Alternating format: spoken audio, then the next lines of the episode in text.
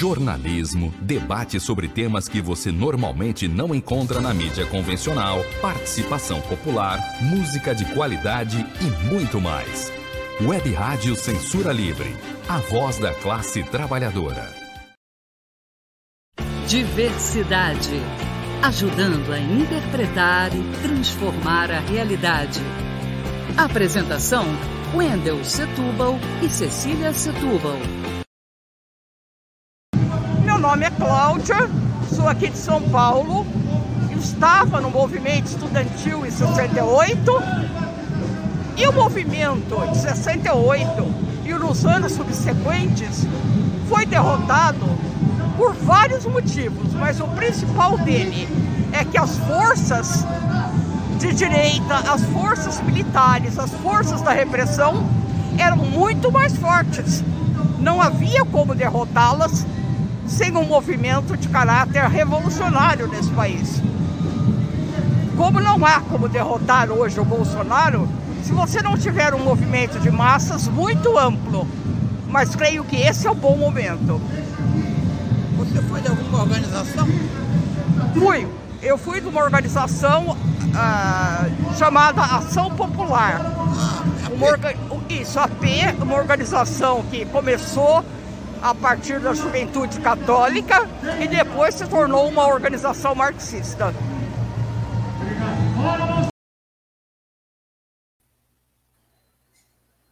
Olá, hoje é quarta-feira, 6 de outubro de 2021. Eu sou o Wendel Setúbal e esse é o programa Diversidade, na web rádio Censura Livre. Você acabou de ouvir Cláudia, de São Paulo, falando sobre a geração 68. É um depoimento que a gente colheu na esquina da Paulista durante o ato. E a Ação Popular, na época, era a maior organização do movimento estudantil. Tinha o presidente da Uni e na, na eleição para o novo Congresso que foi realizado na cidade de Biúna, mas foi interrompido pela polícia, a, a dissidência interna, que era uma tendência, uma dissidência do, do, PCB, venceria a, as eleições e colocaria como presidente José Dirceu. A Ação Popular, a organização a que a Cláudia pertenceu, foi a organização também de Fernando Santa Cruz, preso político assassinado que dá nome ao DCE da UF, uh, Herbert de Souza, o Betinho e muitos outros. E uma parte da ação popular declarou-se maoísta, juntou-se ao PCdoB. A partir daí começou a hegemonia do movimento estudantil no PCdoB e entre seus quadros mais conhecidos, Aldo Rebelo, que chegou a ser parlamentar e hoje é, acho que está sem mandato. É isso aí, Cecília. Olá, eu sou Cecília Setúbal e contamos com a sua participação, com perguntas, comentários, críticas, sugestões, enfim, diversidade, quer ouvir vocês. O nosso contato é o e-mail programa diversidade3@gmail.com. No programa de hoje teremos destaques da semana, comentário político, entrevista com Romildo Raposo do PSTU e falando de futebol. Em destaques da semana, nós temos, vamos falar sobre um, um dia sem redes sociais.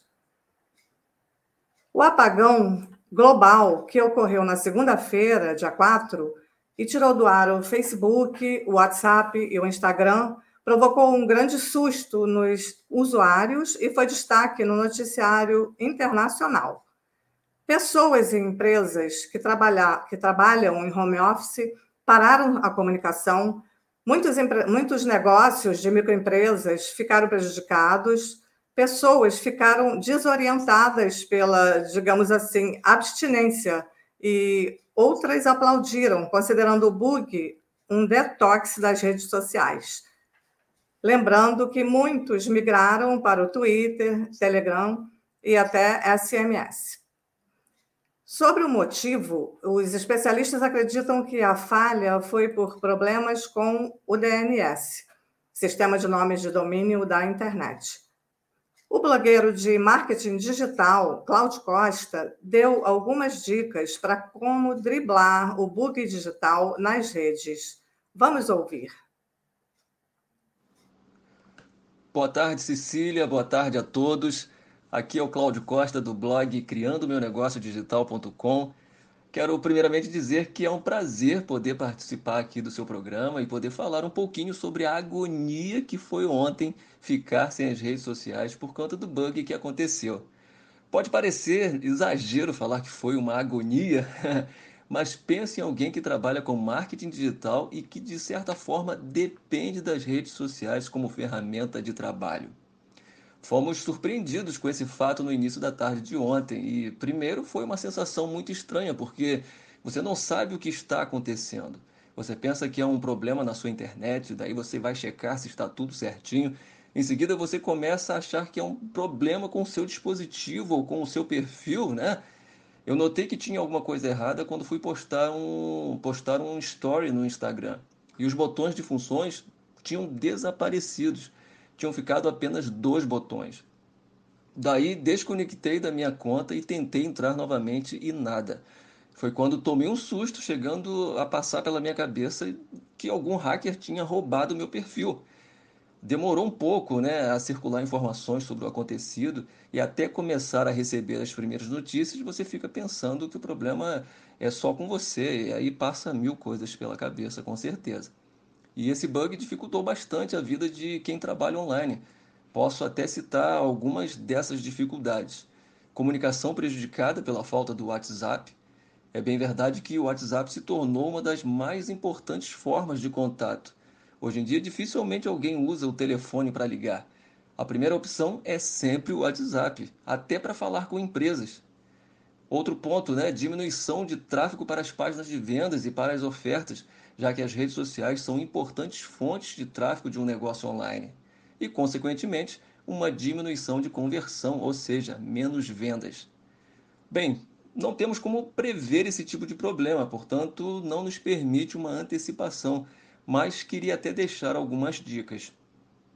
Não apoie seu negócio ou projeto em apenas uma rede social.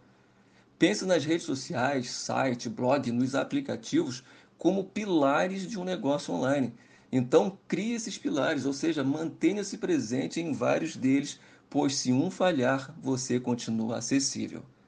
Não utilize somente o WhatsApp, use também como contato o aplicativo concorrente, o Telegram.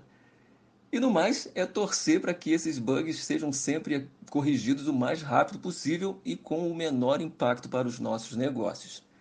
Então é isso, Cecília. Agradeço mais uma vez por poder participar do programa Diversidade aqui na Web Rádio Censura Livre, tá bom? Foi um prazer enorme, tá? Um grande abraço para você e para todos que estão acompanhando a programação. Tchau, tchau. Então, o Cláudio Costa, ele, ele deu destaque ao, ao que afetou o marketing digital, ou seja, a parte da economia. Mas, a meu ver, o principal, mais uma vez, não foi notícia. Apagões à parte, pesquisas apontam que quase metade da população mundial não tem acesso à internet e às redes sociais. Ainda há muita exclusão digital, fruto da desigualdade social que afeta os indivíduos com baixa escolaridade, baixa renda, limitações físicas e etárias. Perceber essa realidade é entender que a internet, como tudo no sistema capitalista, é para quem pode pagar. Além disso, o Facebook está no auge, no alvo do Senado americano. A sua ex-gerente de produto, Frances Haugen, participou ontem de uma audiência fazendo várias revelações que comprometem a empresa de Mark Zuckerberg. E entre as acusações, a de estar ciente da toxicidade do Instagram para adolescentes e não se preocupar com os conteúdos nocivos, porque as medidas a serem tomadas afetariam seus lucros. Zuckerberg nega as acusações, mas continua o seu inferno astral. Wendell. Um dia foi nocivo para as redes sociais. Nós temos um, vários dias em que aparentemente não acontece nada no, no, no país. Desde o recuo de Bolsonaro com aquela carta que foi feita por Michel Temer, há um certo impasse na luta de classes no país, o que eu chamei de empate. Empate por quê? Nós não conseguimos derrubar Bolsonaro, porque ele está forte no Congresso, onde o Centrão irá votar contra o impeachment dele, e ele também não consegue melhorar a sua situação nas pesquisas. Ou seja, Bolsonaro está sustentado por um apoio na superestrutura. Por superestrutura, o que, eu, o que a gente quer entender, que é, que, é que se entenda, é parte das Forças Armadas, parte do Congresso, parte do Judiciário.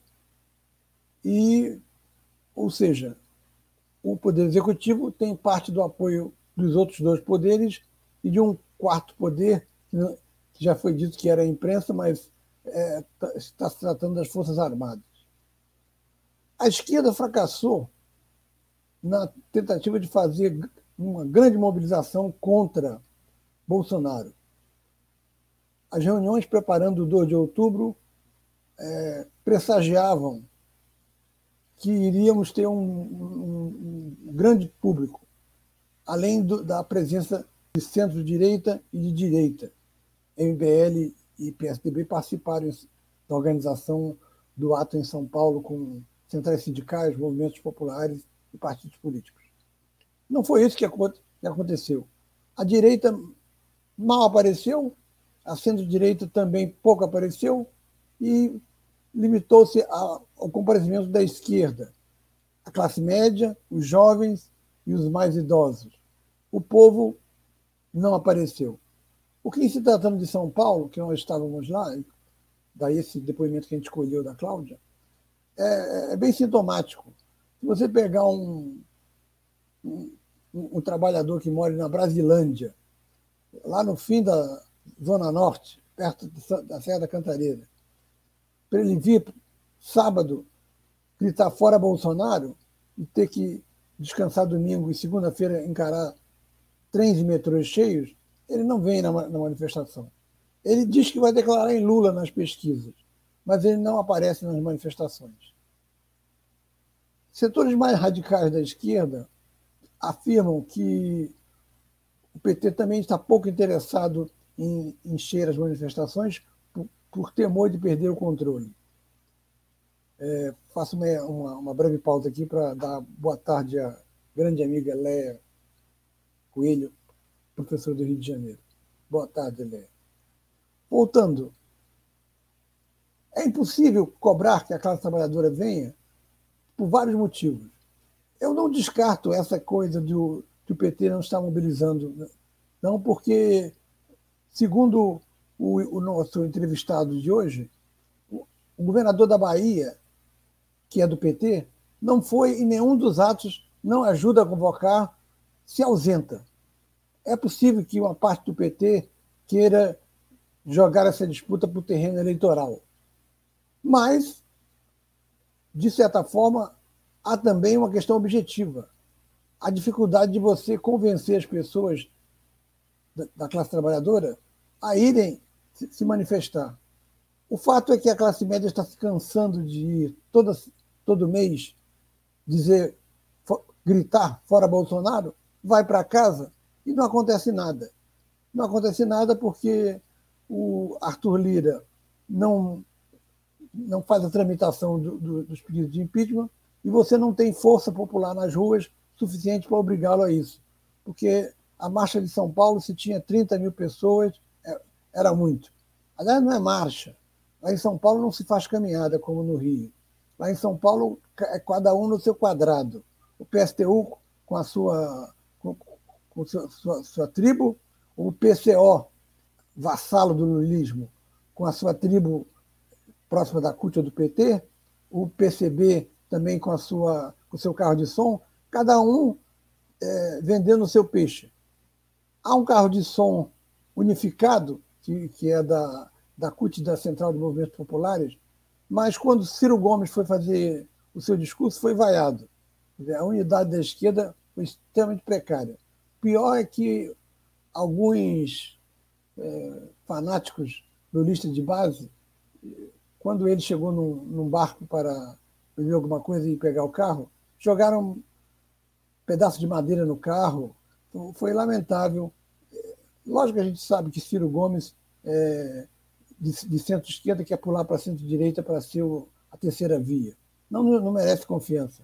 Mas num evento em que se falava de unificação, era preciso ter respeito à, à presença de Ciro Gomes. Isso mostra o quão difícil é a esquerda conseguir fazer um, uma manifestação unitária. Quando nem ela mesma se une, fica difícil chamar o centro e a direita. Então você não tem aquelas mobilizações do tipo é, é, por eleições diretas, onde você tinha uma participação dos setores liberais, Tancredo Neves, é, Ulisses Guimarães, mas a, a, esquerda sentia que eles tinham sido contra, era uma oposição burguesa à ditadura militar e por isso os respeitava. Não é o caso agora da, da direita. Isso tudo fruto dessa enorme polarização. Ora, Bolsonaro não consegue remover os baixos índices de popularidade. Ele tenta diminuir o, o preço da gasolina enquanto culpa os governadores pelo aumento cada proposta sua é mais estapafúrdia do que a outra e, por enquanto, nada é concreto, porque o preço da, da, da gasolina está atrelado ao mercado internacional, ou seja, está dolarizado, ele flutua. E Bolsonaro quer que haja um, preço fixo, pelo menos tirando o percentual do ICMS eh, que os estados recebem sobre cada litro de gasolina. Na área do auxílio emergencial, Bolsonaro também ainda não definiu de onde vão sair os recursos. Portanto, ele está perdido e não consegue subir nos índices de, de, de crescimento de sua candidatura. Mas uma pesquisa que saiu, a última, que precisa ser confirmada por outros institutos, principalmente pelo Datafolha, mostra uma pequena elevação de Bolsonaro. Essa pequena elevação pode ser fruto daquele comício enorme dele.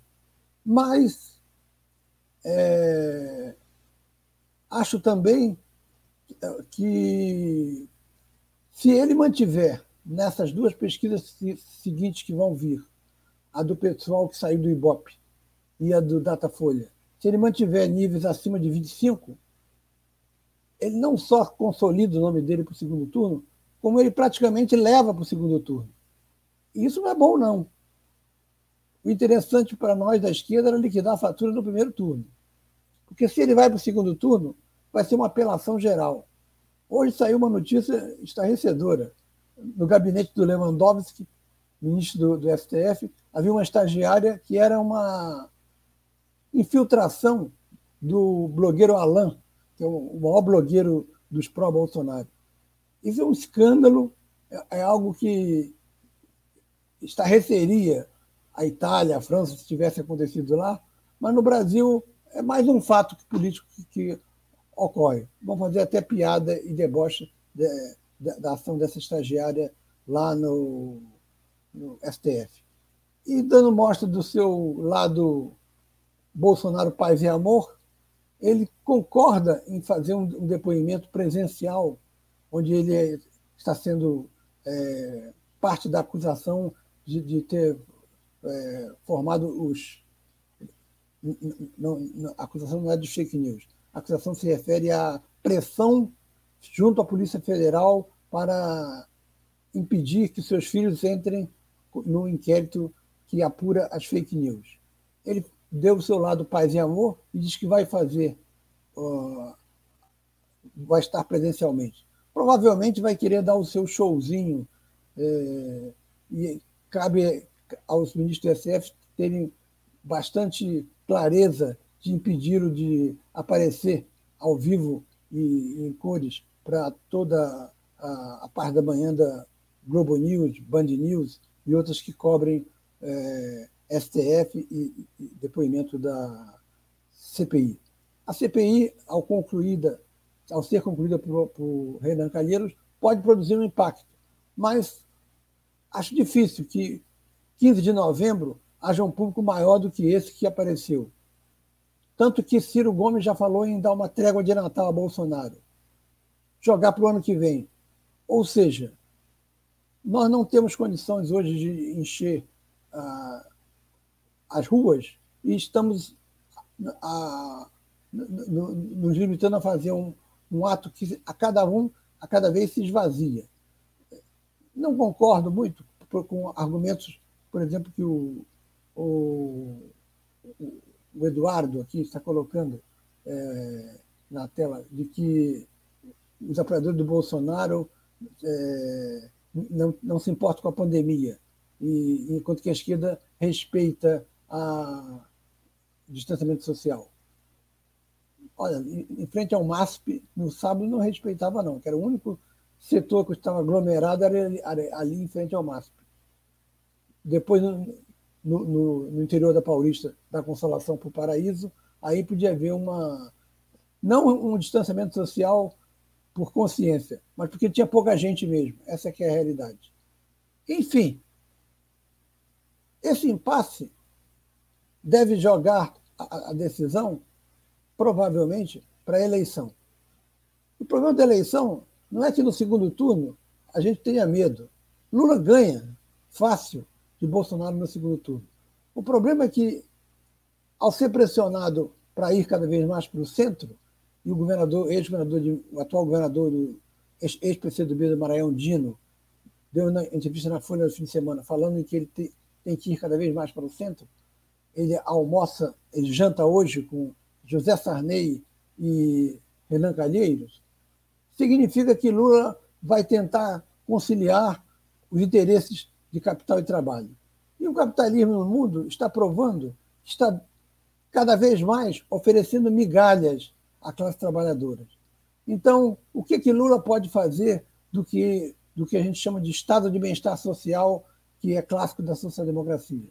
A única social-democracia que ainda está à esquerda é Lula, se é que vai estar. Porque a social-democracia na Europa já aderiu ao ideário neoliberal, senão ela iria sucumbir. Essa é a dificuldade de você propor coisas é, que ou tem um caráter já claramente revolucionário, e aí vai enfrentar toda essa superestrutura burguesa, capital financeiro, imprensa, exército, é, milicianos, etc. Ou você se limita às reformas que fortalecem para ganhar uma eleição, mas não resolvem o problema das massas populares. Estão ainda, boa parte dela, desempregada. Por fim, no Rio de Janeiro, eu digo que a situação está muito difícil para a esquerda, porque a candidatura Marcelo Freixo encontra resistências é, em alguns setores e o PCdoB flerta com o candidato do PDT, que é o Rodrigo Neves, um prefeito carreirista de Niterói, que já foi, do, foi cria do PT. Quando o PT ficou numa situação difícil, ele se bandeou para o PV e agora está no PDT de Ciro Gomes. Vai sair uma chapa com Ciro, a presidente, e o candidato a Senado, o, um ativista do movimento negro, Ivanir do Nascimento. Em suma, o impasse continua, o empate continua e tudo caminha para um Feliz Natal. Quanto a bom 2022, já é prematuro dizer. O meu título, eu botei a questão da distopia. Eu não estou achando que, que, que Lula vai perder a eleição, não. Eu, minha dúvida é se Lula terá condições de carregar a nossa utopia, porque uma desilusão dos trabalhadores com o governo Lula vai fortalecer o bolsonarismo, porque Bolsonaro pode cair, mas o bolsonarismo tem fôlego. É isso aí. Cecília. É, Wendel, tem uma pergunta aí para você na tela. O Eduardo. Ah, sim, do Paulo Guedes Offshore. É, é, é, como eu disse no, no, no, início: o caso da estagiária, se acontecesse em algum país do mundo, seria o estarrecedor. Aqui no Brasil passa como mais um, um fato. O ministro que serviu eh, na sua juventude ao governo Pinochet fazia a, a economia do país enquanto vários chilenos eram mortos no Estádio Nacional e brasileiros também, é, inclusive o, um, um dos fundadores de uma organização à qual eu pertenci, que é hoje o PSTU, que se chamava Túlio Quintiliano, que foi assassinado no Estádio Nacional, no Chile. Ele depois virou empresário, considerava Pércio Arida e André Lara Rezende, economistas que criaram o real, como ultra-esquerdistas e servis ao comunismo, para você ver como funciona a cabeça desse Paulo Guedes. E aí, como empresário, ele, ele resolveu aplicar suas empresas, criar suas empresas nas é, ilhas do tipo Caimã, onde não se cobram impostos. A denúncia de que ele teria utilizado isso para benefício próprio, inclusive teria, na, na, última proposta de imposto de renda, é, tirado um, uma alíquota que poderia taxar empresas de brasileiros no exterior, ou seja, ele estaria é, fazendo algo em benefício próprio. Talvez, talvez ou provavelmente não, não, não dê nada. 46% da burguesia apoiam Bolsonaro. 46% da, de, de, desse apoio significa apoio a Paulo Guedes, que é o ministro que eles querem. Portanto, achar que vai, vai dar em alguma coisa é prematuro. Provavelmente não vai dar em nada, porque o, o caso do Hospital Prevent Senior, que repete uma experiência claramente nazista de fazer experiências com as pessoas, esse é, hospital, o, inquérito vai caminhar normalmente e as pessoas continuam é, algo apáticas ou, é, o que é pior, com raiva da política e dos políticos, porque isso abre o caminho para o fascismo. Quando a pergunta da, da companheira Leia sobre as manifestações, se eu sugiro algum modelo, bom, quem sou eu sugerir modelos? Mas eu acho que ou se faz uma manifestação unitária, com a presença, inclusive, de Lula, é, geral, com a direita, com o centro, para colocar fora Bolsonaro, para dar uma, um fortalecimento, ou não se faz, porque fazer manifestação todo mês é, as pessoas gritam fora Bolsonaro, vão para casa e não acontece nada, as pessoas cansam de lutar. E nesse cansaço vem aí o, a, o, período de festa de Natal. Logicamente vem depois é, Réveillon, é, esse ano tudo indica que volta o Carnaval, são 15 milhões em São Paulo fazendo parte dos blocos, um pouco menos no Rio de Janeiro, também saindo é, às ruas. Ou seja, você na prática só vai ter vida política em março. É, por isso, aliás, que o, o Congresso do PSOL resolveu adiar a decisão de candidatura própria para abril. Então aí você vai ter um quadro mais definido. De outubro até lá, pode ser que haja essa manifestação de dia 15 de novembro, mas eu não vejo como esperar que ela seja maior do que as outras. E se se repetir burocraticamente igual às outras, para que fazer manifestação? É, houve uma. Alguém colocou, acho que foi o, o filósofo, da, da, professor de filosofia da USP, Giraldelli, no, no blog dele, que custa 500 mil o, o aluguel daqueles carros de som, que foram utilizados para um, um discurso cheio de blá blá blá. É, a vanguarda em São Paulo é maior do que a do Rio, mas em termos de qualidade se repetem as mesmas coisas, é, concluindo com fora Bolsonaro, todo mundo repete como mantra fora Bolsonaro, mas, por enquanto, o homem continua no, no cargo e, em tese, nada indica que, que vai sair esse ano. E se, se não sair até abril, não há dúvida de que ele, ele vai ser candidato. E aí, então, nós vamos ter que ter cuidado, porque ah, o Festival de Baixaria, episódios como esse da estagiária espionar, vão se tornar muito normais nessa é, aparente quietude que o país vive à beira de um, de um caos. Ou como disse um quadrinho de humor, já que chegamos no caos, você não gostaria daquele Brasil ruim de antes? De ruim ficou pior, porque ficou caótico. E, por enquanto, não se vislumbra uma saída. Não, não podemos é, ter um comportamento de otimista, de achar que a esquerda está crescendo, de dizer que estavam 100 mil pessoas presentes, quando na verdade não estava.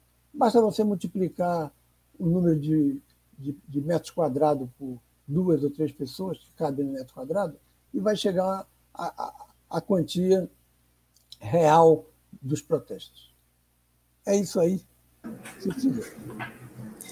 Vamos agora, então, ao nosso intervalo e a gente já volta. Acompanhe a programação da Web Rádio Censura Livre no site www.clwebradio.com, no aplicativo exclusivo para ouvir rádio no celular, tablet e Smart TV. A emissora também está no Rádiosnet, um dos maiores aplicativos para esta finalidade, na nossa página no Facebook e no canal da emissora no YouTube. Acesse o nosso canal escrevendo youtube.com barra C barra Censura Livre. Tudo junto. Inscreva-se no canal e acione o sininho para receber as notificações de novos vídeos. Web Rádio Censura Livre. A voz da classe trabalhadora. Eu sou o Vitor do pessoal São José dos Campos. É, a pergunta sobre a candidatura própria eu acho que é fundamental a gente poder apresentar uma candidatura própria para as eleições é, presidenciais, para as próximas eleições presidenciais, porque é quando a gente tem a oportunidade de apresentar o nosso programa, o programa do PSOL, um programa anticapitalista, um programa de, de taxação de grandes fortunas, porque nenhuma outra candidatura, infelizmente, vai tocar em pontos que a gente toca, que são cruciais para é, a gente e para o povo.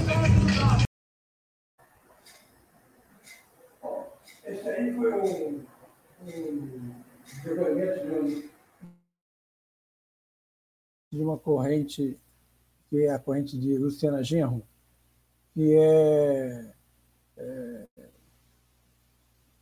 queria lançar como candidato a presidente o deputado federal pelo Rio, Glauber Braga, e teve algo em torno de 42% dos votos na convenção do PSOL.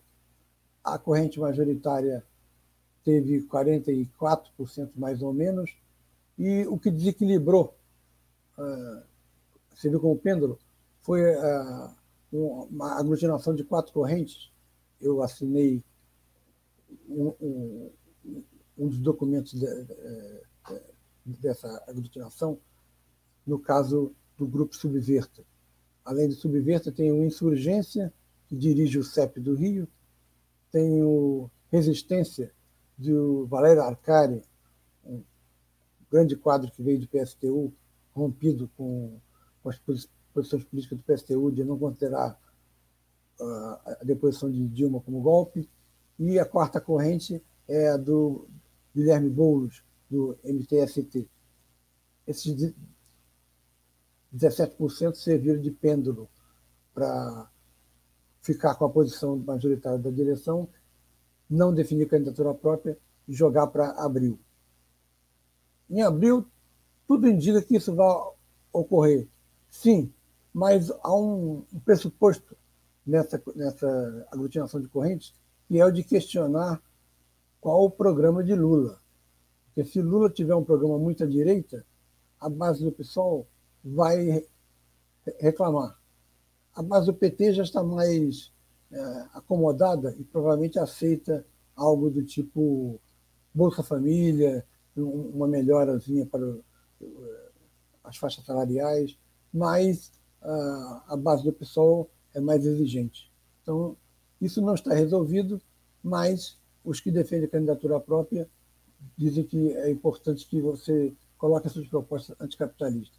Eu acho que, na ausência de, de ter uma candidatura própria, de apoiarmos Lula no primeiro turno, a gente pode escolher os senadores, candidatos nossos, para fazer isso.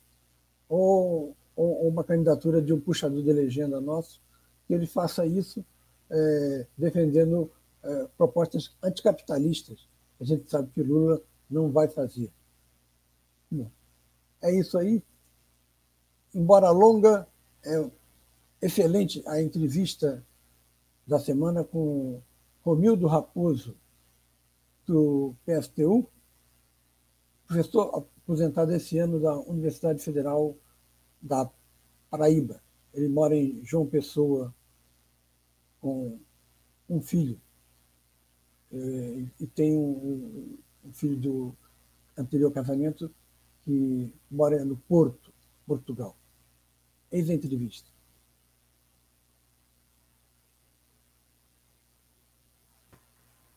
Diversidade.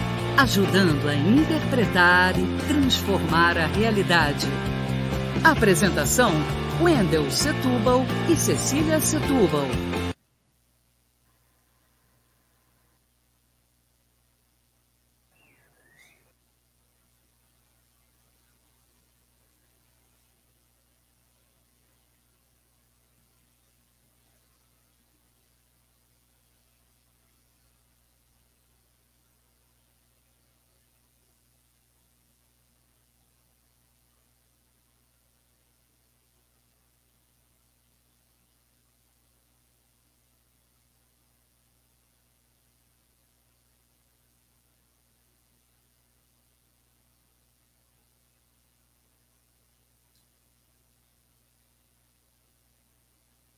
Se teve algum problema técnico.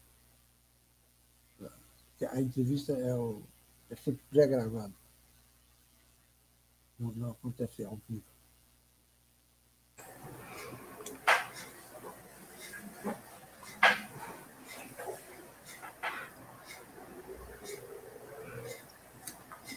Diversidade. Ajudando a interpretar e transformar a realidade. Apresentação: Wendel Setúbal e Cecília Setúbal.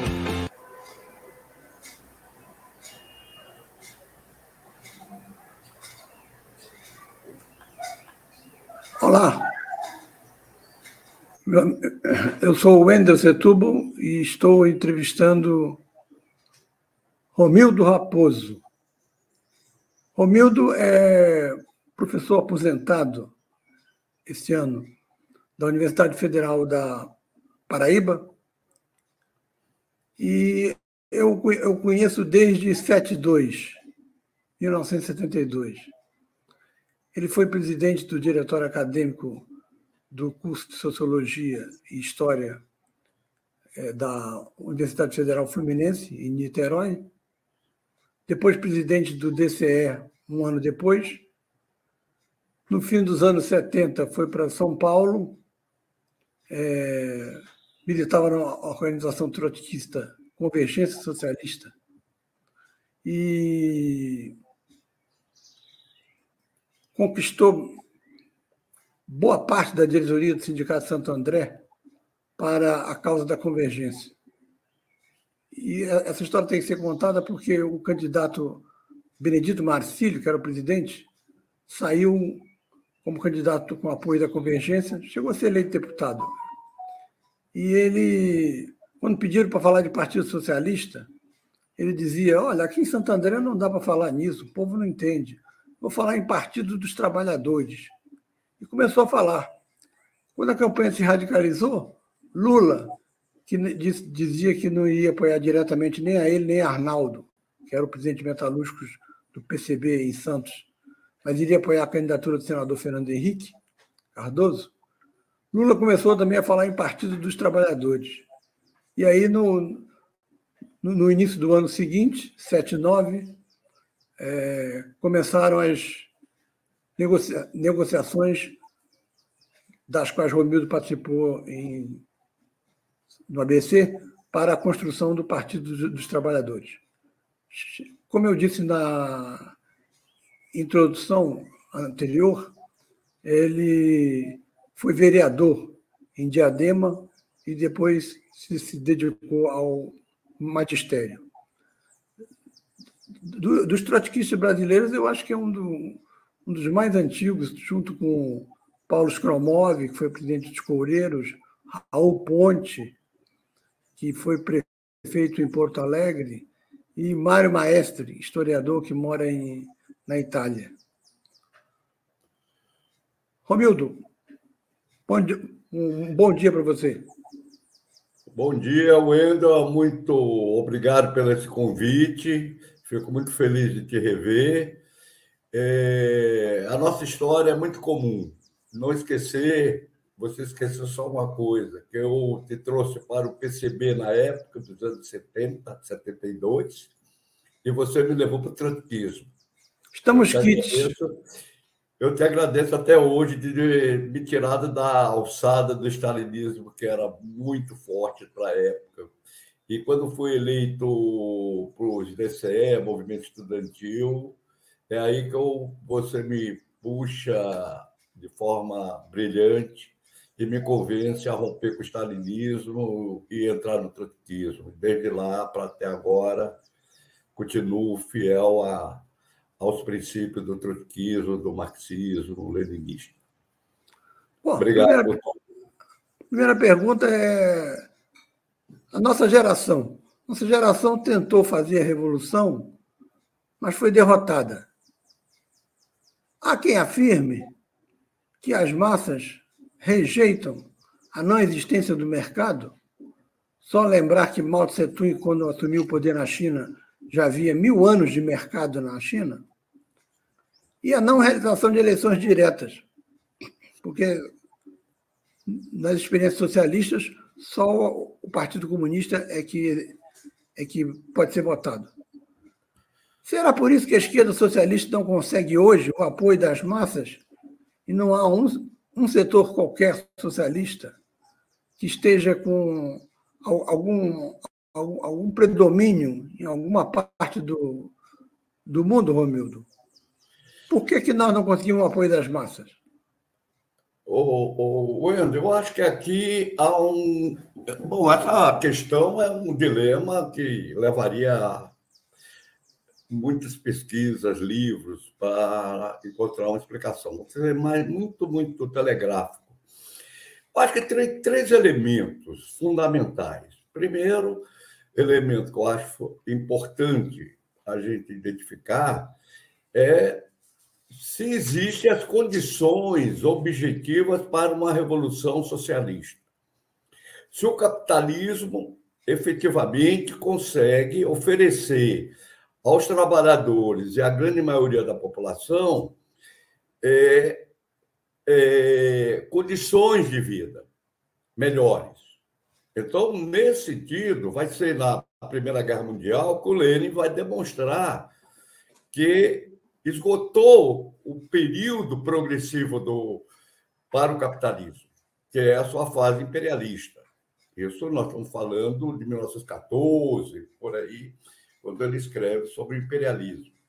Então, condições objetivas, ele vai dizer, é, o Lenin, nós estamos num dilema entre socialismo ou barbárie.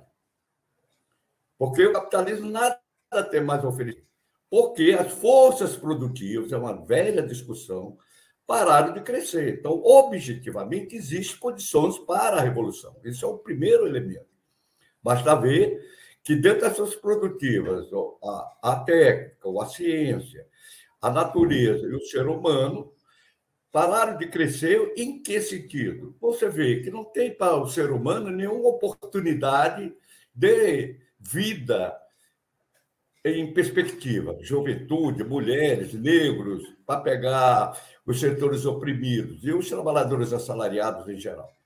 Não há perspectiva. Então, na natureza. Basta ver o grau que chegou e as massas lutando pelas eh, melhores condições ecológicas, né? ou seja, a defesa do clima, etc. Isso não existia. Ah, levou tempo para compreender a destruição da natureza. E até que acabou, você tem turismo agora interplanetário.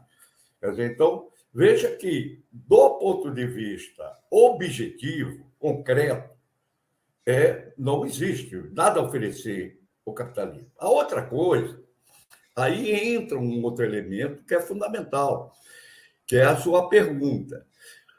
Dentro das categorias do marxismo, você tem as classes sociais, você tem as estruturas, superestrutura, e tem um elemento que é a questão da consciência. A questão da consciência, né? que é exatamente é visto como um fenômeno, porque ela é fluida.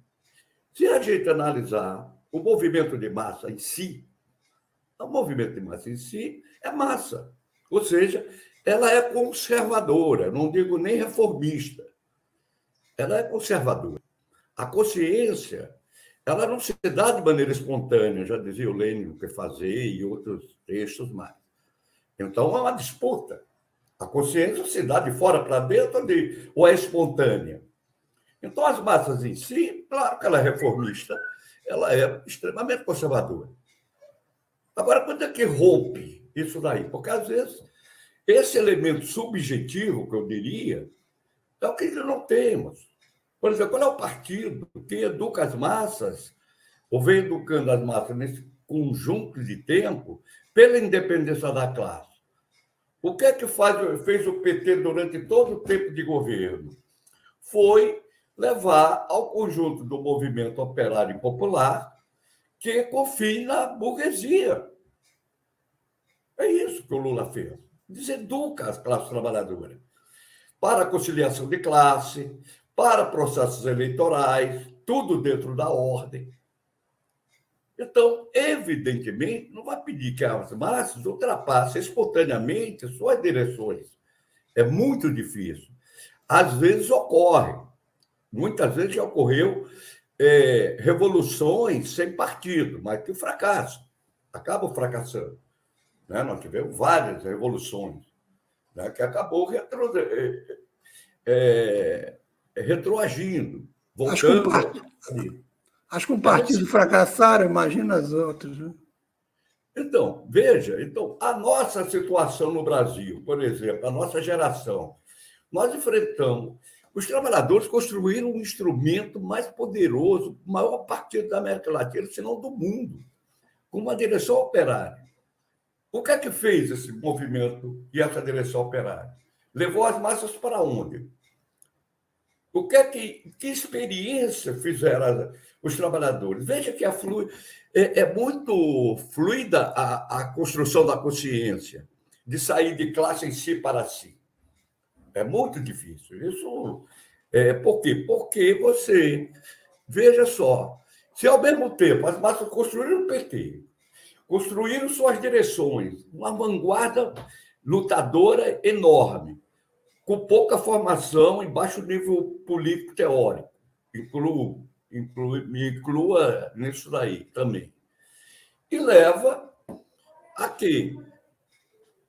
A rejeição, olha o retrocesso que deu. Retrocesso ou não, né? Porque tirou fora o, o PT. Veja o antipetismo. O que é, que é o antipetismo? Uma raiva. Foi um voto do Bolsonaro. Eu não chamo de gado, eu acho que não... é ruim esse termo. Uma coisa é o núcleo duro do bolsonarismo, né? pró-fascistoide, etc. A outra coisa é as massas. As massas foram 55 milhões que votaram, foram operários que votaram. Os operários do ABC varreu o PT do ABC. Então, veja, dos núcleos operários, era odiado o PT nesse último período, está se recuperando diante do. Então, votou com raiva. O voto anti-PT hoje pode votar para o PT. Com certeza, votar em Lula, grande maioria. Mas veja que a consciência ela vai, retrocede, avança, retrocede, avança.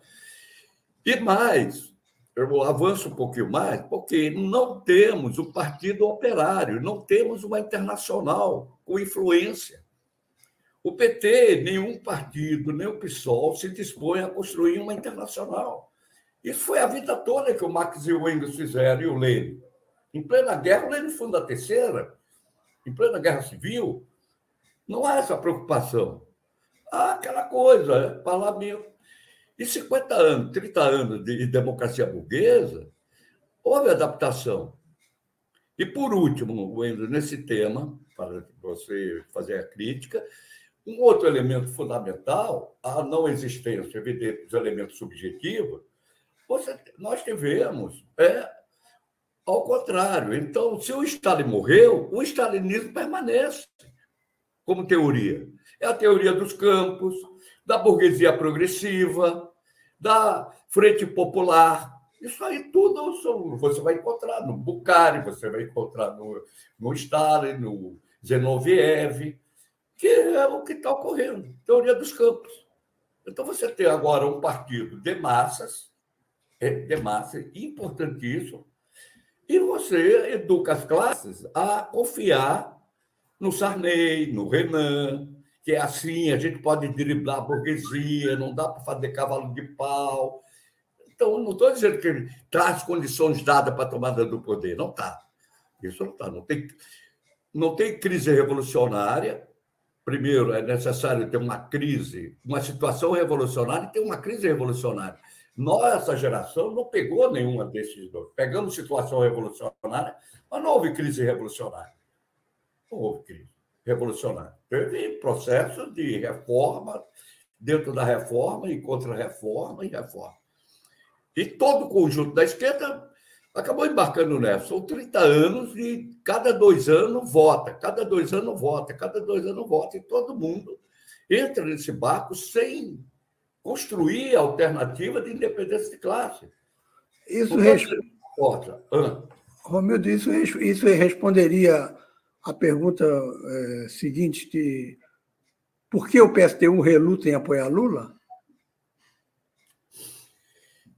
Wendel, todas as eleições nós chamamos voto não direto, é, mas crítico ao Lula. Mas eleição última, é, com o Haddad, nós dissemos vote contra Bolsonaro, ou seja, vote em Haddad. Uhum. Agora, eu não posso, exatamente por causa disso, o que eu acho equivocado que o pessoal está fazendo é não apresentar um programa. Porque eleição serve para quê? Para você eleger, claro, todos nós queremos eleger. Mas serve também para você educar a classe trabalhadora. Você apresenta o seu programa dizer não confie na burguesia, confie nas suas próprias forças, nós temos que estatizar, reforma agrária, não pagamento da dívida, é, contra o feminicídio, contra o racismo. Mas qual é o programa que vai apresentar se eu já de cara aceito o programa do Lula? Aí é ruim, porque você não está levando que as, os trabalhadores construa ou pense sobre alternativas. Porque, por exemplo, a nossa política. Hoje nós dizemos, olha, vamos lançar nossas candidaturas, vamos lançar o nosso programa no segundo turno, é outro debate. A Lula e Bolsonaro. Não tem dúvida que nós vamos acabar desembocando no Lula. Não sou a mesma coisa. Mas não vamos dizer para as massas confiem no Lula. Uhum. Nós não vamos chamar voto adesão ao Lula, não somos adesistas ao lulismo. Não pelo lulismo, nós já fomos Lula. Nós somos contra, é o programa. Por exemplo, o pessoal chama a esquerda, esquerda eleitoral. Vamos unificar a esquerda das eleições. Qualquer programa. Qual programa? Qual programa vai apresentar? O, programa, o Lula vai aceitar o programa anticapitalista do PSOL, que não fala sequer em socialismo. Tem vergonha da palavra socialismo? Vai propor não pagamento da dívida, ou suspensão da dívida, para ser mais preciso? Vai propor restatização das empresas? Vai taxar os, os ricos né? mas taxar para valer os, os 33 bilionários. Não vai. Então, o que é que nós dizemos para os trabalhadores? Quer dizer, vote. Vamos botar. Sim, nós podemos dizer, tire Bolsonaro. Sim, mas nós vamos dizer, confie no Lula. Bom, é eu, eu, eu, teria discordância, eu teria em relação à questão do, de, da reestatização e da questão da, da dívida interna. Mas é, você afirmou que as forças produtivas, é a última pergunta que eu faria, você afirmou que elas é, não crescem. No entanto, a revolução tecnológica encolheu a classe operária. A classe operária hoje, uma parte das atividades dela está sendo feita por robôs. E robôs não entram em greve, nem têm consciência em si. Pelo menos por enquanto. Né? Enfim, quem é o sujeito da revolução? Quem é que vai liderar a revolução se a classe operária encolheu? Vamos lá, Ela. Wendel, isso é uma bela pergunta, também é um livro. É um livro, é relevante a tua pergunta. O problema é o conceito. O conceito. O que é a classe operária e o que é o, o, o proletário ou os, o que o, o, o Engels nos chama atenção no Manifesto Comunista. É muito interessante. Vou, ter, vou pegar aqui do livro, do Manifesto Comunista, a edição inglesa de 1888, não é de 48, 88, diz. Por proletários, comparando-se a compreende a classe dos trabalhadores assalariados modernos que, privados de meios de produção própria, se veem obrigados a vender sua força de trabalho para poder existir. O Manifesto Comunista termina dizendo: proletários do mundo, univos. Então, veja, o Marx define classe não como classe econômica, em primeiro lugar. Não é pela quantidade de dinheiro que possui no bolso, e sim sua relação social com os meios de produção e com a produção, e, portanto, com também com o excedente da produção. É aí que o Marx define classe social.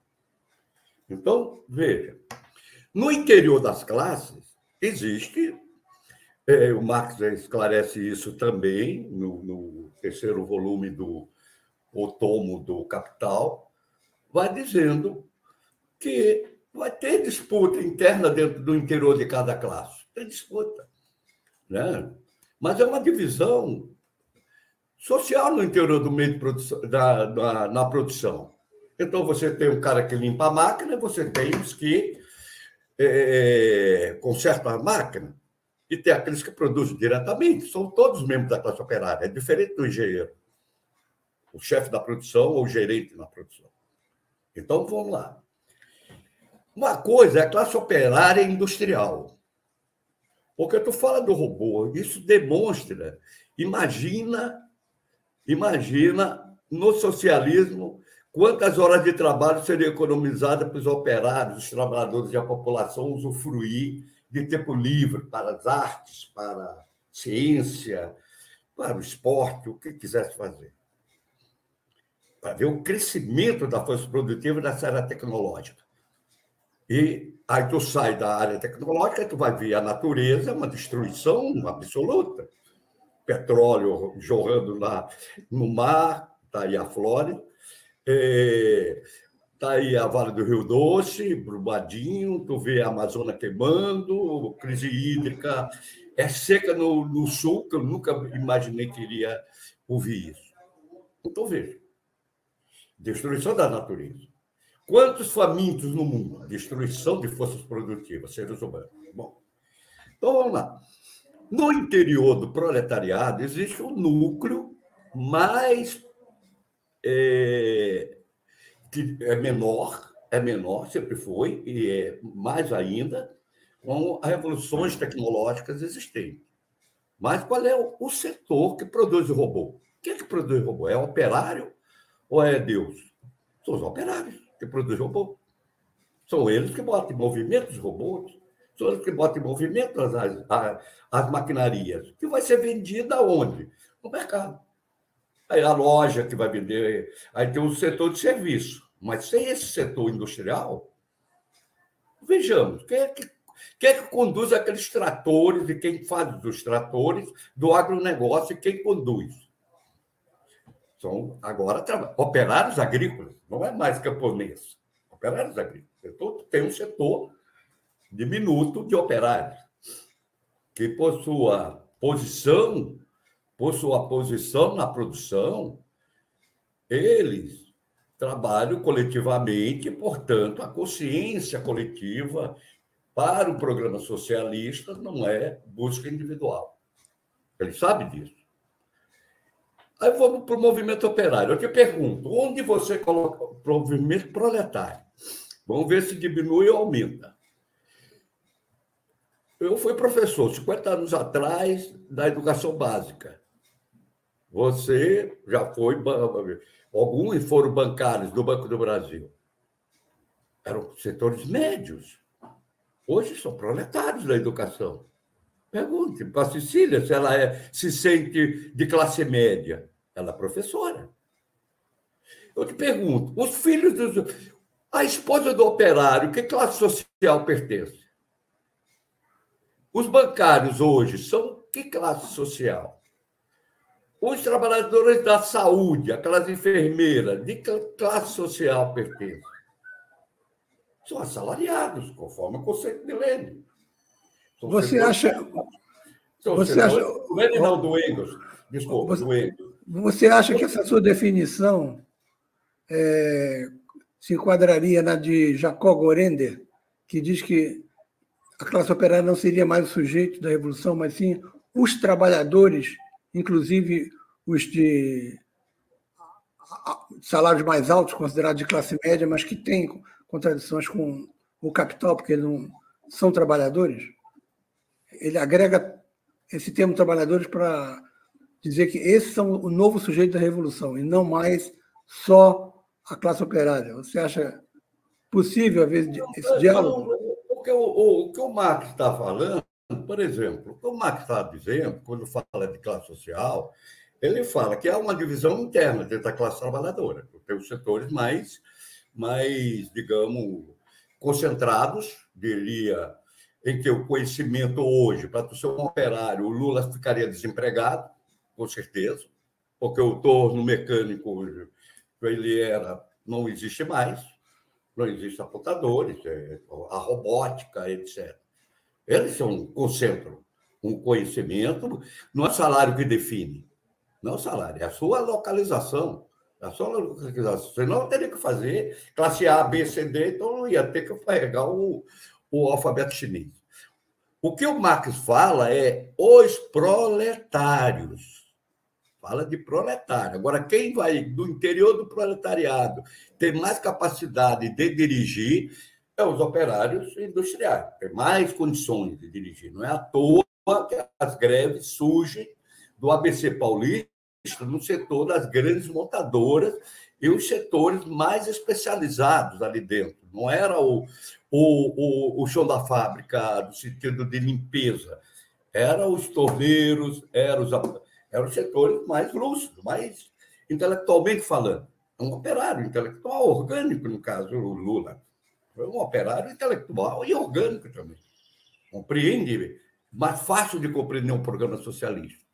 Agora, eu te pergunto, fast food, o pessoal que trabalha no, em telemarketing, porra, tem aí milhões de pessoas. Milhões de pessoas. Olha, e se faltar o chip?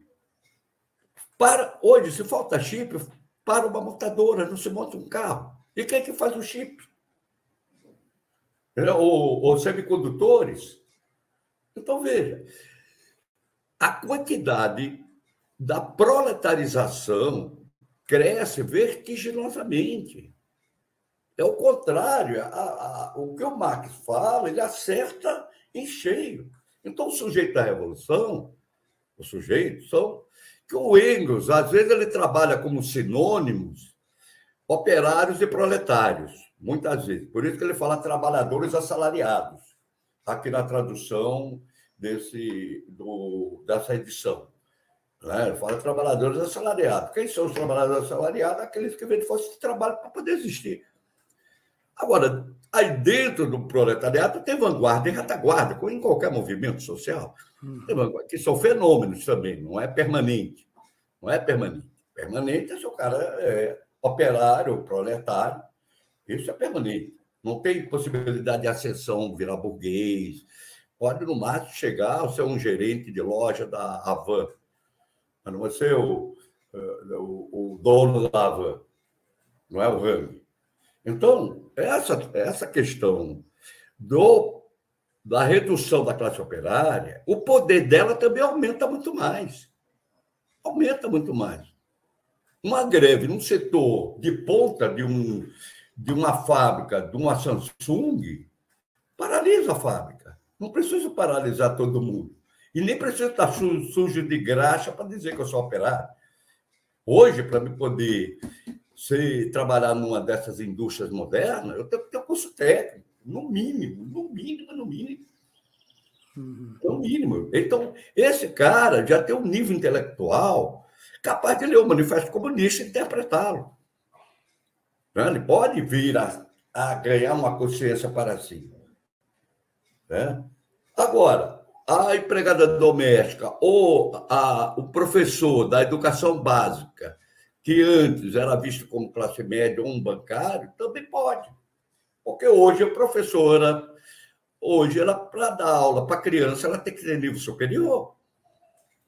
A exigência intelectual também aumenta. E veja que a proletarização é tão grande que você não. Por exemplo, como é que eu vou. Os métodos utilizados pelos professores numa greve é igual aos métodos utilizados pelo operário de fábrica, de chão de fábrica. É greve, é, são ocupações, são decisões de assembleia, são coletivos. Não é individual, como foi há 50 anos atrás, 60, século uhum. passado do Marx. É diferente. Então, a proletarização, portanto, a aproximação da vida com, e a identificação né? Tu pega um, um professor hoje da, de nível superior das escolas privadas, ela, ela mora no mesmo, ela, ele ou ela mora no mesmo bairro de um operário. E esse operário pode ganhar mais do que ela. Qual é o piso salarial de uma professora de nível superior? Estou falando para educação básica. 2 mil. Em algum lugar, 2 mil. Um operário especializado numa GM, digo que seja, ganha 5 mil ganha mais. Uhum. É essa questão de quantidade de dinheiro. Qual é a relação social que tem na sociedade? É mais fácil hoje a gente falar com os professores para organizar uma greve, coisa que antigamente não. Eu vou me misturar com o operário. Ele mora na favela. Muitos moram na favela. Então, o crescimento do proletariado ele é enorme. Aí dentro do proletariado tem setores vanguarda, às vezes pode ser um setor, por exemplo, do fast food, que, faz, que vai fazer a greve, como teve em São Paulo, dos motoqueiros. É, pode ser, vanguarda, vanguarda é fenômeno, é momentâneo. Bom, nós ouvimos uma, uma entrevista longa, mas altamente esclarecedora, de, um, de uma das perspectivas da, da, da, da esquerda, no caso, os trotskistas do PSTU, da mudança do mundo do, é, do mundo em geral e particularmente do mundo do trabalho e a questão mais específica que é eleitoral. Nós pretendemos futuramente chamar o Romildo de novo para conversar sobre uma questão levantada principalmente pelo Ricardo Antunes, que é a uberização e a pejotização da classe trabalhadora, que leva alguns a se acharem empreendedores que não têm patrão, quando na verdade é, é um tipo de trabalhador mais primitivo do que o operário que Marx conheceu na França. Porque esse operário recebe o instrumento de trabalho do burguês para trabalhar, enquanto que anteriormente ele é que tinha que fabricar o seu próprio instrumento. Na Uber, o instrumento é seu, você que conserta, você que resolve os problemas, porque a Uber só quer os 25% de cada corrida. É, como está o mundo do trabalho na era digital? Seria um ponto que a gente vai ainda brevemente chamar o Romildo para dar o, o, a sua, o, o, seu modo de ver as coisas.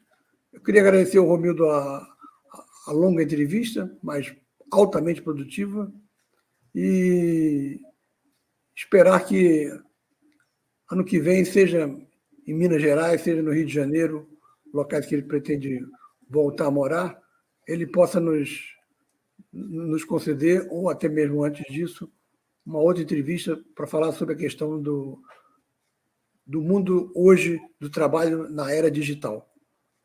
Seu, seu, seu, suas palavras finais, Romildo.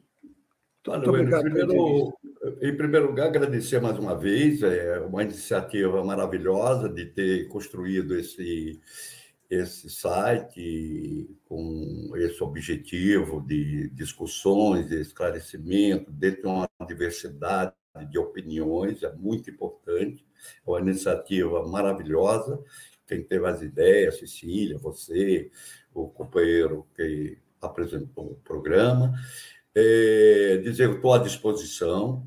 Os temas que você tem levantado é de muita relevância, não é fácil, né? assim, não é simples, né? no sentido, mas dá para a gente dialogar e traduzir isso para uma linguagem um pouco menos acadêmica, para que aqueles que ouvem o programa e que participam possam compreender a realidade que vive de maneira teórica e não no academicismo. Eu acho importante a discussão sobre as mudanças no mundo do trabalho.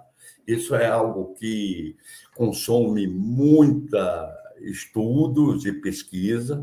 É muito importante, uberização, o precariato que fala o, o, o Braga, o Rui Braga, o, todos os estudos do Antunes, são coisas novas que nós temos que reatualizar a realidade, senão a gente fica preso, trata o marxismo como se fosse uma cadeia é, e, e não método de análise é fundamental de atualização. Muito obrigado mais uma vez e fico à disposição para futuro reuniões ou ou debates que você se dispuser a fazer comigo. Obrigado. Eu vou tentar, eu vou tentar um debate também com, que, que inclua outra pessoa. É, a única coisa que eu garanto, não pode ser da causa operária, porque esse daí. Né... Não, não, aí, aí não, não, não, eu acho legal que tenha a diversidade. Eu fiz um debate com, com o Rui Braga sobre a questão do. Um dos temas era esse, da questão dos princípios do marxismo, atualização, foi na UFPB, foi um debate legal. É, eu acho Esse... que ter um contraponto, ter outra opinião, eu acho que também ajuda. Aí teria que ser maior um pouco. Trazer um companheiro que, não, que seja respeitoso. É, Nós fizemos Esse... um debate com, recentemente com o Edu e, o, e um companheiro sobre a questão cubana, que ele é pró-cubano. Foi um debate que enriqueceu todo mundo. Uhum porque é a opinião dele. Mas você discute respeitosamente, não vê. Com causa operária é difícil. É. Rui, o, Rui Braga, o Rui Braga dá para discutir. O Rui Pimenta do PCO é que é outra coisa. O Braga é, é, é, um, é um príncipe, porra. Ele é uma pessoa extremamente maravilhosa. Rui Braga e outros, né? O Rui Pimenta é vassalo, é vassalo do rei Lula. Tá bom. É, é isso aí. Não, tá legal, cara. Eu agradeço mais uma vez. Programe algo assim, e, e pode ser comigo, pode indicar outros, né? que faça um debatezinho assim, de meia hora, que permita, digamos, enriquecer não só a participação de companheiros no site, ampliar a participação, e trazer alguns até capa preta, como se diz antigamente. Né? Trazer tá alguns, então. a Maria, trazer, por exemplo, tem o tema do polo, né? que a gente está lançando um polo socialista e revolucionário, agora dia 7, se tu quiser entrar, eu te mando o link, para tu ver, vai ser uma reunião nacional com mil e... Estamos calculando mil, mil duzentas pessoas, nesse, que é o lançamento do manifesto de independência de classe. É um uhum. movimento, não é a Convergência Socialista, não é do PSTU, é os ativistas, todos que quiserem, desde que esteja disposto a apresentar um programa para a sociedade da Revolução Socialista e Revolucionária. A gente vai noticiar no, no, no, no, nesse programa de, de, de, hoje, a gente vai noticiar, porque se é dia 7, tem que noticiar agora, senão vai ficar. Muito, é, é, fica muito posterior. Tá. Beleza, tá Wender. Até a próxima, então. cara. Um abraço, um beijo grande para Cecília, um abraço para o companheiro da apresentação. Como é que é o nome Bom, dele? Que eu não... Antônio Figueiredo. Antônio Figueiredo, um grande abraço, meu amigo. Amigo do Manel. Amigo do Manel. Você conheceu o Manel aqui em São Gonçalo? Claro, pô. E o Manel? Bom, o Manel está fazendo sua dissertação de mestrado. Oh, que maravilha! É o Manel, não foi ele, não era ele do rádio, ele era da rádio comunitária aí em São Gonçalo. Sempre ele e Antônio Figueiredo. Sempre ah, ele e Antônio tá. Figueiredo. O Antônio Figueiredo eu não me lembrava, devia ser criança. É, é, mas o, ele, o Manel está fazendo mestrado. Manda um abraço para ele, diga que ele foi firme em segurar essa rádio comunitária, que ele passou um pouco de amassou, é. mas foi pioneiro em, em São Gonçalo, isso nos Exatamente. anos 90, se eu não me engano. Falou então. Obrigado, Hamilton. Valeu, cara. Um abraço. Tudo de Tchau. bom para você. Estou saindo. Falou. Tchau.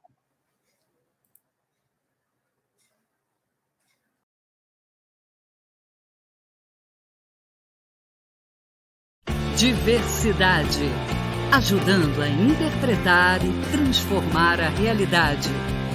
Apresentação: Wendel Setúbal e Cecília Setúbal.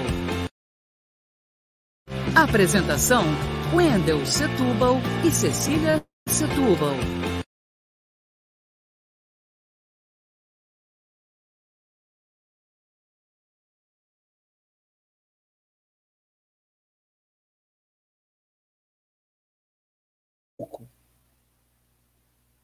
O,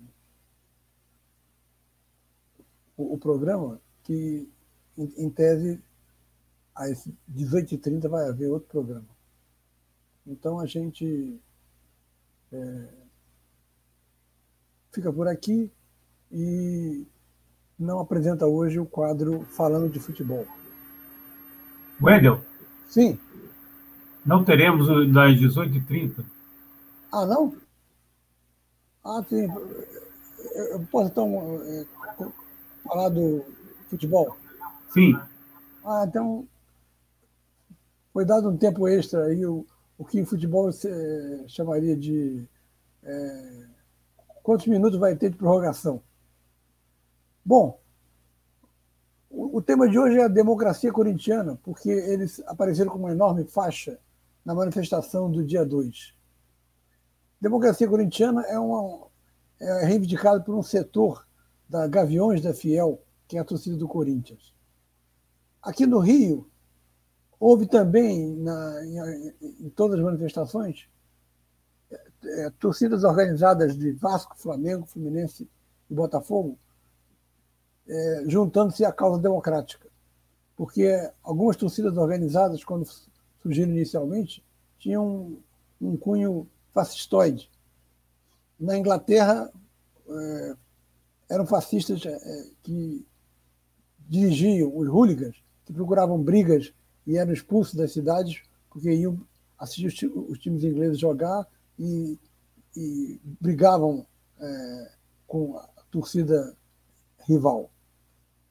A democracia corintiana foi algo criado dentro do, do Corinthians, com jogadores colocando o seguinte: nós queremos determinar qual é a melhor hora para a concentração, quais os treinos, nós queremos participar disso também. Isso foi aceito e, durante quatro anos, houve a vigência da democracia corintiana. As lideranças principais era Walter Casagrande, que hoje é comentarista da, da, da Globo, o grande Sócrates, falecido precocemente, um meio-campista que veio do, de Campinas, é, Zenon, e um lateral esquerdo, negro, Vladimir, que afirma que não foi convocado pela, na Copa de 78 porque Cláudio Coutinho, técnico do Flamengo e da seleção, seria racista. É, se, se, se, era, não sei, mas simplesmente Cláudio Coutinho inventou o Edinho, que era um, um quarto zagueiro do Fluminense, para jogar na lateral esquerda da seleção e não convocou Vladimir. Edinho, como quarto zagueiro, era um jogador brilhante. Como lateral esquerdo, mediano. Não era o caso do Vladimir. Realmente foi estranha essa é, não convocação de, de, de Vladimir. E houve coisas mais estranhas ainda, como a, a convocação de que era o maior artilheiro do Campeonato Nacional, Roberto Dinamite, que ficou na reserva, enquanto que o titular era um jogador que atuava na, no Guarani de Campinas, é, é, o centroavante negro Jorge alguma coisa, não estou lembrado, e não, não dá nem para comparar com Roberto Dinamite. E Chico também teve problemas para jogar, apesar de ser do, do, time do Flamengo. Quer dizer, a seleção de 78 foi complicada. E, e foi para uma Copa do Mundo em que a, a, ditadura argentina coagiu os árbitros e a, e a Argentina foi para o final e ganhou. E só quem ficou irritado com a conquista foi um, um jovem que já era talentoso com 16 anos e que queria ter sido convocado para essa Copa. Diego Maradona, Dom Diego. Que se fosse corintiano faria parte possível, provavelmente, da democracia corintiana. O termo democracia corintiana foi criado pelo Washington Oliveto, que era um publicitário é, que torcia pelo Corinthians. E esse, esse setor da torcida Gavião da Fiel teve um importante papel no início do ano, quando, no auge da pandemia, os bolsonaristas estavam indo todo domingo para a Avenida Paulista para vender o seu, seu peixe, seu peixe podre. A democracia corintiana da Gavião Fiel articulou-se junto ao Guilherme Boulos, do MTST, setores do PSOL e setores do PSTU, e foram lá para a Avenida Paulista e expulsaram os, os bolsonaristas. O movimento anterior tinha sido feito em Porto Alegre, com as torcidas organizadas super, super rivais do Internacional e do Grêmio, mas se juntaram para expulsar os bolsonaristas da praça principal de Porto Alegre. Em São Paulo foi na Avenida Paulista. Por isso, a nossa admiração a, a todos da democracia corintiana que fazem parte da Gaviões da Fiel. Não, não é a torcida organizada não é composta apenas de gente que quer é, assistir partidas é, sem pagar ingresso ou brigar com torcedores do time adversário. Existe também um componente político muito importante. E é preciso resgatar isso, porque o futebol é, age sobre a política, como a gente está tentando mostrar neste último quadro do programa. Bom, eu encerro, é, dou um, um breve alô passageiro para a semana que vem e Vamos ver se a semana que vem há novidades mais positivas para um país que está um pouco desgastado pelos acontecimentos que viveu esse ano e provavelmente o programa já será feito já com a triste marca de 600 mil mortos.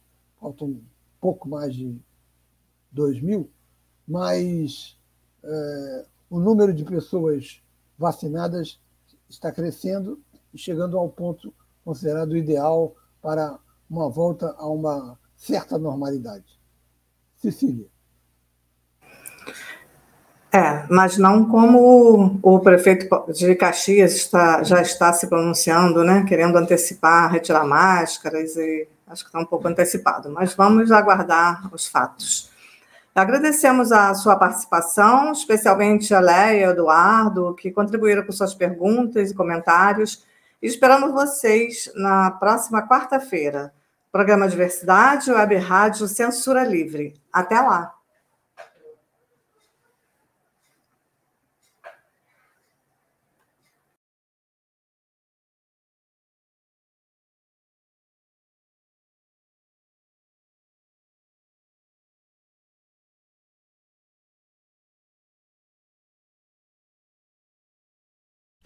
Diversidade. Ajudando a interpretar e transformar a realidade. Apresentação: Wendel Setúbal e Cecília Setúbal.